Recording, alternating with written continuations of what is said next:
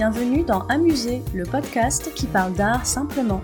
Je suis Julie Bonneau, je vis à Paris, j'aime l'art, la culture et les musées, et j'ai créé ce podcast pour partager cette passion. L'objectif d'Amuser, c'est de raconter l'art autrement, de raconter l'art de manière ludique et décalée, de ressentir l'art sans trop l'intellectualiser. Si comme moi vous aimez apprendre sans faire trop d'efforts, vous êtes au bon endroit. Un nouvel épisode d'Amuser est mis en ligne tous les lundis.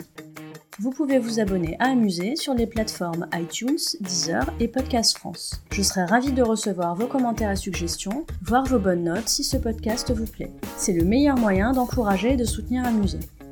Vous pouvez également me suivre sur les réseaux sociaux. Sur Instagram et sur Twitter, c'est le compte amusé underscore fr. Et sur Facebook et via la chaîne YouTube, sous le nom Amusé. Là je vais essayer de me calmer parce que là je trépigne à l'idée de vous parler de cette expo de ouf que j'ai visitée début octobre et qui est, vous vous en doutez, ma recommandation du mois. Bon déjà, cette expo elle se passe dans mon musée préféré de chez Préféré, le musée Marmottan-Monet. J'aime tellement de choses dans ce musée, le dépaysement quand je traverse les jardins du Ranlag, l'aspect extérieur raffiné de ce petit hôtel particulier, cette maison de collectionneurs, les œuvres impressionnistes qui s'y trouvent, le sous-sol dédié aux œuvres de Monet et notamment en nymphéa. Et puis surtout, j'aime ce musée parce que Question Expo, il me déçoit jamais. Sur le fond, toujours des sujets qui m'intéressent et qui sont bien traités, et sur la forme, 50 ou 60 œuvres pas plus, ce qui est pile le format et la durée que moi j'aime pour une expo. Bref, j'ai jamais de mauvais souvenirs dans ce musée. Alors pour vous parler de cette expo, j'ai cherché les mots adéquats sur le chemin du retour. Joie, non, c'est plus que ça. Bonheur, ouais, bof, pas exactement ça.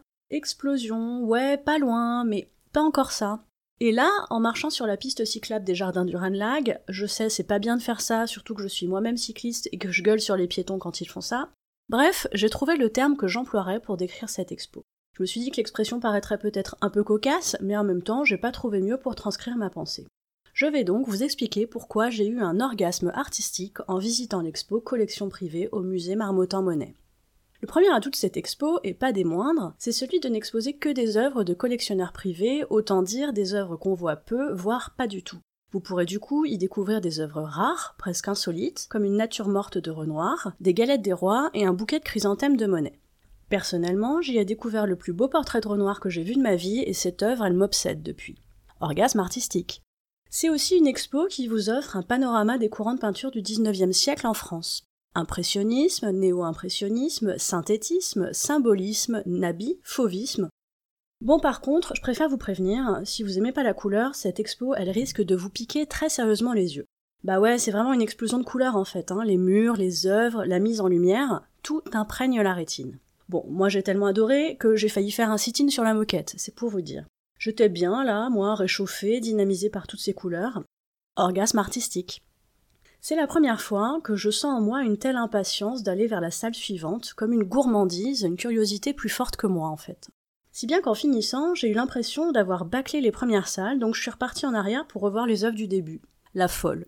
Faut dire que dans la première salle, j'ai eu un vrai choc visuel devant une toile de Monet, les allées de sapin, je me demande comment il est possible, avec tout ce qu'on a vu de Monet, de se faire encore surprendre par des toiles de Monet. Dans cette peinture, vous verrez si vous visitez l'expo, il y a une sorte de patte Dufy. C'est dingue, c'est la première fois que je remarque ça dans une toile de Monet. Alors pour ceux qui sont pas clients de l'impressionnisme, rassurez-vous, vous pourrez aussi voir des Toulouse-Lautrec, des Gauguin, des Camille Claudel, du Matisse, des Rodin et j'en passe. C'est pour moi la plus belle expo de l'année et c'est jusqu'au 10 février les amis. Vous trouverez dans les notes de cet épisode des références intéressantes en lien avec le sujet traité. N'hésitez pas à me faire part de vos commentaires sur Amusé. Si vous souhaitez encourager ou soutenir ce podcast, ou simplement dire que vous l'appréciez, n'hésitez pas à lui mettre une bonne note sur les plateformes d'écoute. Non seulement les bonnes notes ça fait plaisir et c'est encourageant, mais ça permet en plus de faire connaître Amusé. Merci à vous